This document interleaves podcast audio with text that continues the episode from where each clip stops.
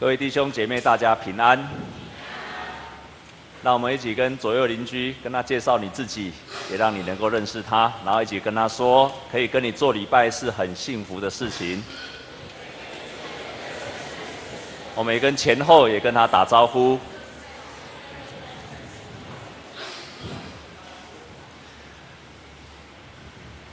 今天看我穿这样，有没有觉得很奇怪？啊，好看吗？啊，感谢神哈，你们都很诚实。啊，我们要关心我们的国家，也要关心我们的社会。最近为了核核市场的问题，所以我们也要为我们的国家迫切祷告。啊，为林义雄先生也迫切祷告，也为我们的政府来迫切祷告，让他们能够做出一个明智的决定。啊，希望我们的国家有一天真的能够成为一个无核的家园。我们虽然不一定能够到现，但是我们要为这个事情来迫切祷告。相信我们祷告是有力量的，祷告会带来影响、影响力。我们也感谢神，让我们过去有一年三个月的当中，我们有门徒的训练。在今天，我们有第一届的门徒训练的毕业典礼，也就是坐在前面的弟兄姐妹，他们非常的辛苦，在过去一年三个月的当中，他们要跟牧师一起上课，然后还要写作业。然后几乎一年要读三十多本的书，然后他们要跟牧师一起去传福音，所以是一个非常辛苦的过程。一年三个月，感谢神让他们今天能够毕业，一共有二十六位的毕业生来啊。第一场有呃，第一场跟第二场，我们感谢上帝让他们能够很顺利的毕业，他们非常的辛苦。亲爱的弟兄姐妹们，我们今天在中山教会，我们可以在这边。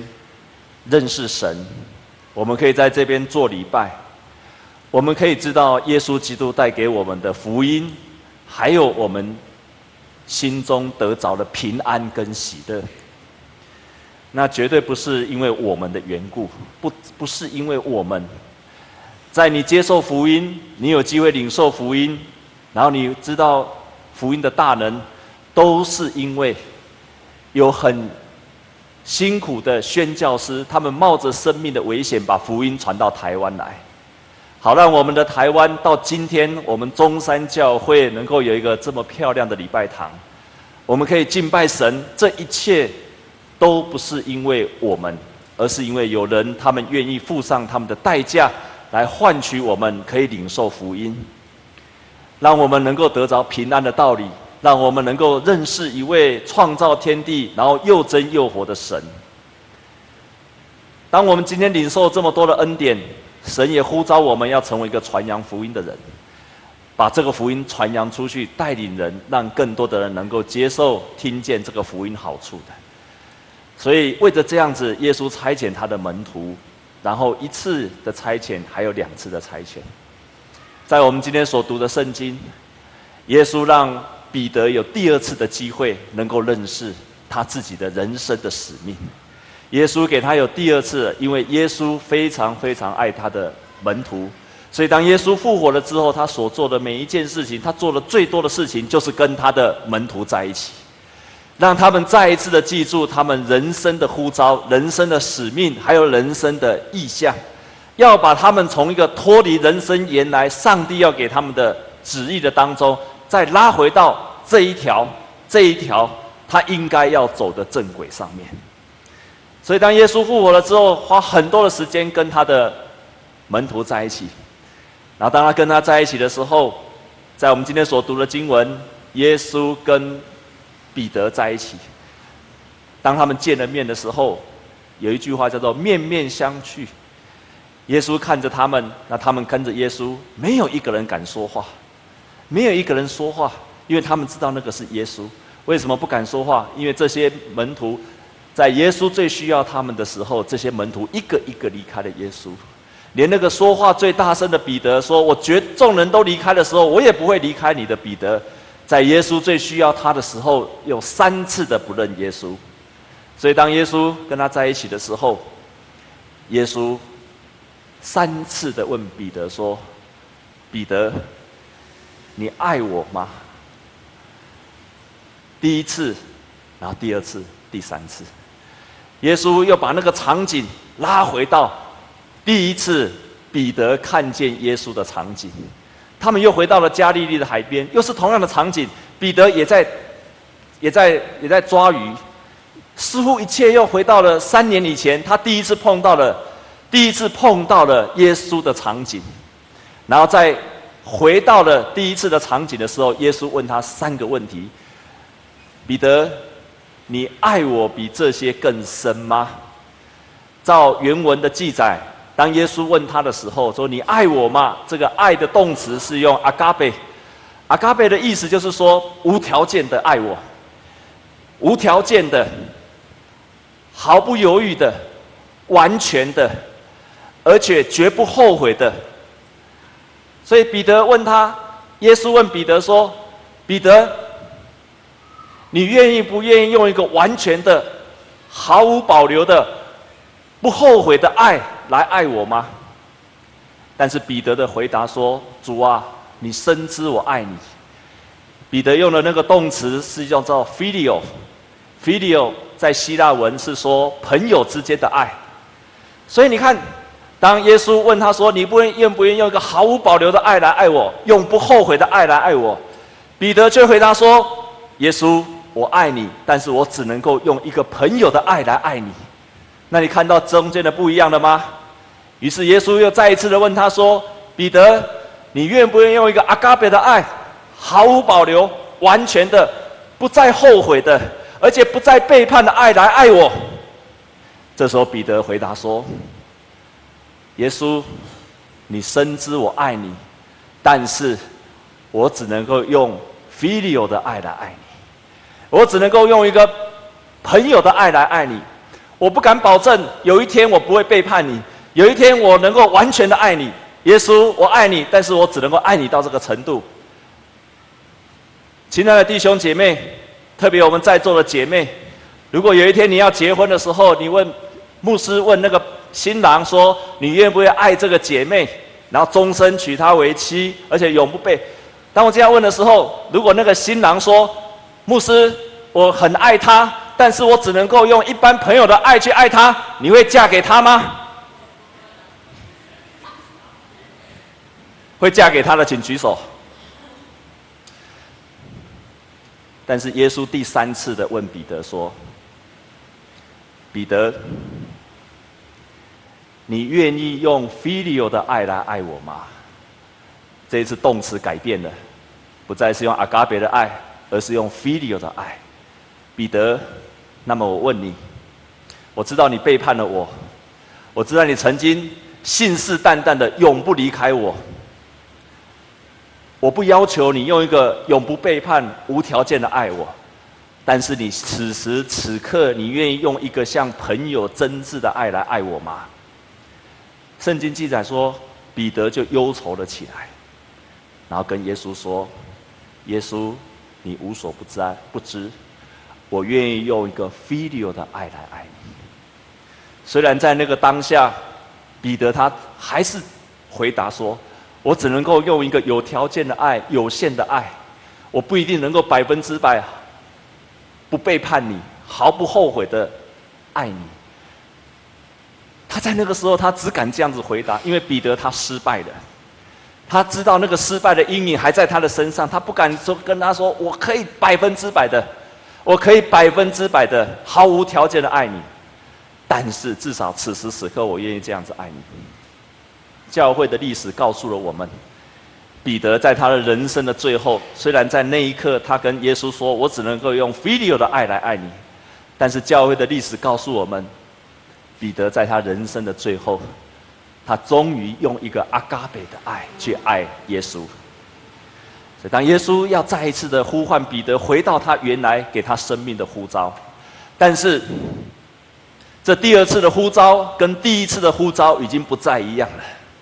这第二次的呼召跟第一次耶稣给彼得的呼召不再一样了。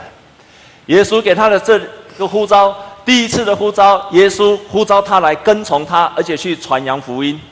但是第二次的呼召，耶稣一次又一次的跟他说：“你喂养我的羊，你喂养我的羊，你喂养我的羊。”所以第一次你是一个信徒去跟从耶稣，可是一个真正的第二次的呼召，你不只要成为一个信徒，而且你要成为一个去。不止传福音给人，你要把那个传福音的对象，你要把它养大起来。第二次的呼召跟第一次的呼召不一样了。第一次的呼召，耶稣只要求他来跟从他，但是第二次的耶稣却跟他宣告说：从现在开始，以前你年轻的时候，你自己要到哪里就到哪里，但是从今天开始以后，你不可以这样子了。从今以后是人家要牵着你走，也就是在预告说，从此以后是上帝呼召你到哪里，你就到哪里去了。你不再只有自己的意识，而是只有遵行上帝的旨意的呼召。所以第一次的呼召跟第二次的呼召就不一样了。第一次的呼召，他跟从了，但是他背叛了耶稣，他又回去重操旧业。但是第二次的呼召，耶稣却挑战他说：“你从今以后要看万事如同粪土，你要把一切的世上的事，把耶稣看成你生命当中的第一位。”这是耶稣给彼得第二次的呼召，呼召的内容不一样的，要他完全的顺服，要他把世界上的一切看作是粪土，而且他要开始来喂养他的羊。亲爱的弟兄姐妹，你一定会觉得说这样子的呼召很困难，但是我要告诉你一件事实：第三流的人读历史，二流的人。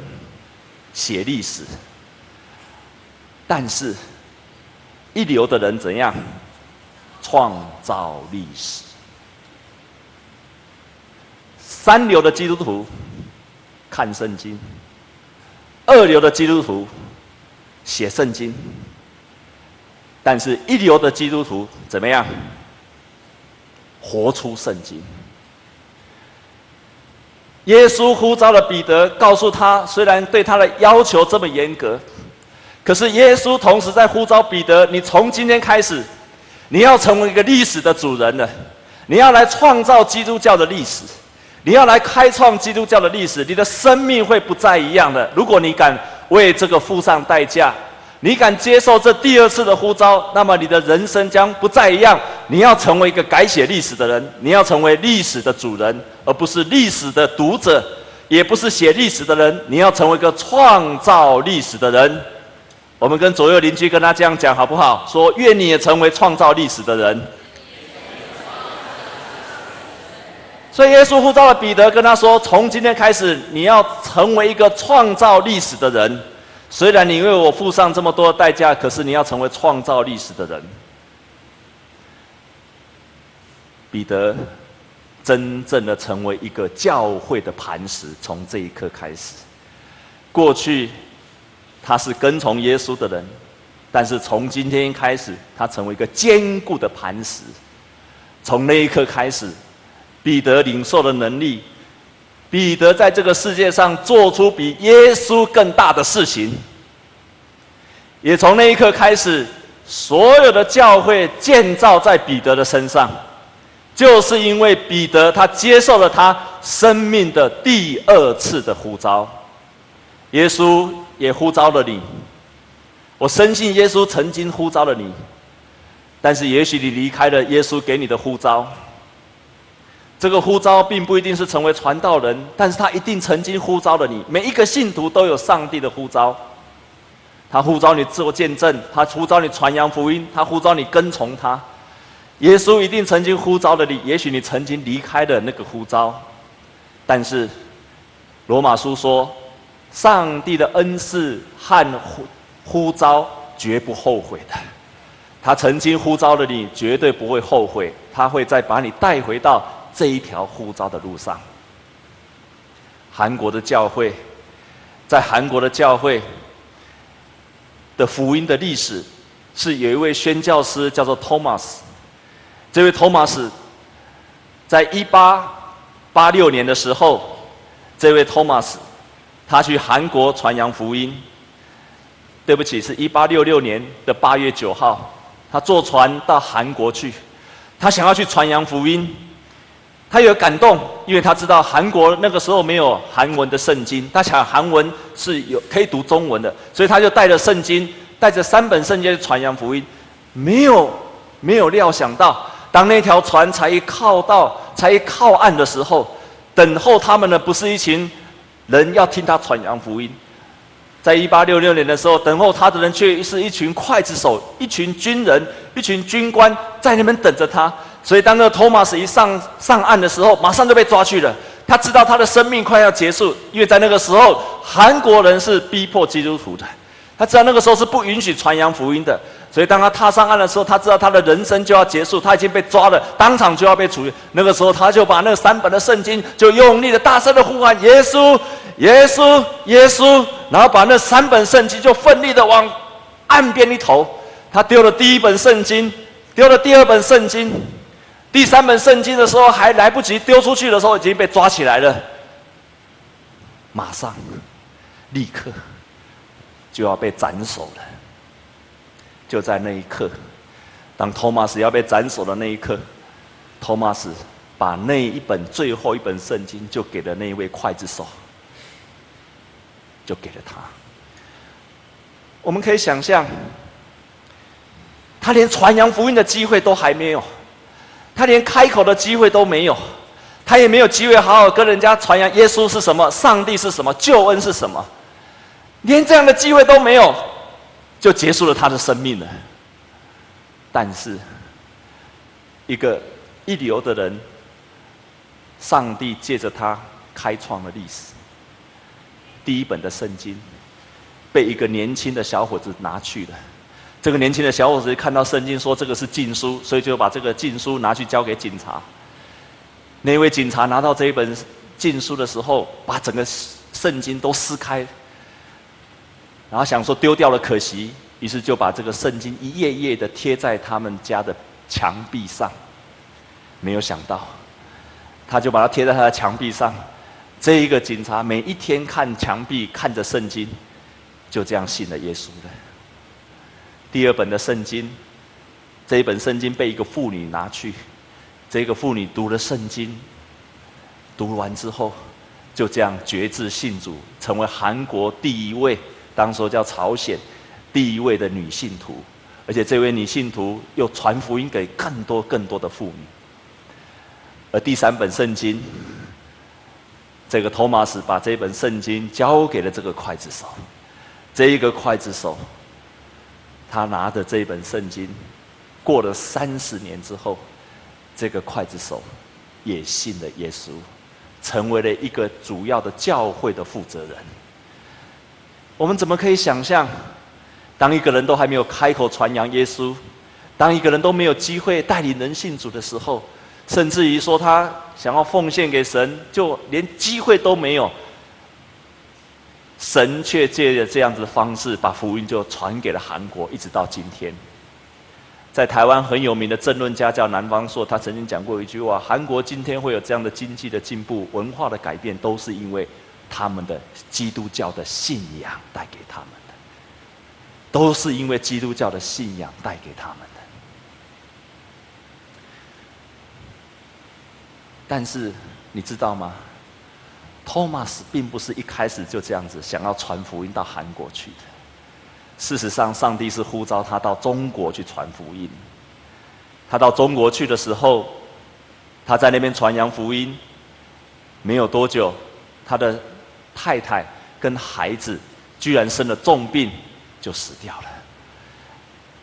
他非常恨上帝，他很气上帝，说：“上帝啊，我已经信靠了你，我跟我的全家都到这个地方来宣教了，你为什么让我们的、让我的太太、我的孩子却死在这个地方？”他非常抱怨上帝，不止抱怨上帝，还跟当地的宣教师起了冲突。于是他差遣他的母会，就把他革职了，让他不再做宣教师了。他本来是热心的，想要成为一个热心的宣教师，但是没有想到，因为这些事情，他居然不能够成为宣教师。你一定觉得非常的荒谬，可是就是这样子的。上帝为信他的人所预备的，是人眼睛未曾见，耳朵未曾听，人心也未曾想过的。如果你的生命愿意让上帝使用，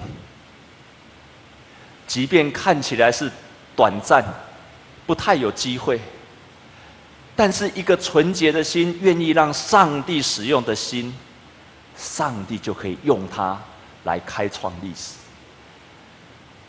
当托马斯听到韩国有这样的需要的时候，他已经不再是个宣教师了。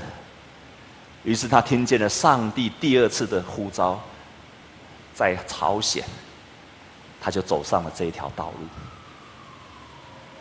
神一定有给你呼召。第一次，你逃开了；第一次，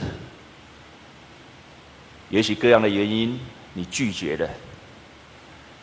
但是，当上帝给你第二次的呼召，请你不要再拒绝了。我们同心来祷告。主耶稣，我感谢你，因为你的恩赐跟呼召是绝不后悔的。我们感谢你呼召了我们，呼召了我们成为历史的主人，呼召我们在这个世界上传扬天国的福音，呼召我们在这个世界上来建造门徒，传扬福音。我们感谢你，我们赞美你。求主你再一次把这样的呼召，在我们弟兄姐妹的身上。求你再一次的，在我们心里面曾经有的感动，也在我们的心里面不断的燃烧，让我们愿意像彼得一样，一次又一次的说：“主啊，我爱你；主啊，我爱你；主啊，你无所不知，你知道我深爱你。”我们愿意再一次的回应你的呼召，愿意再一次的蒙主你的拣选，愿意再一次谦卑的感谢你、赞美你。谢谢你不止一次的呼召我们，而且又再一次的呼召，感谢赞美你，亲爱的主啊，也求你再一次的帮助我们，让我们用真挚的爱来回应你的呼召。这样子祷告是靠着耶稣基督的圣名，阿门。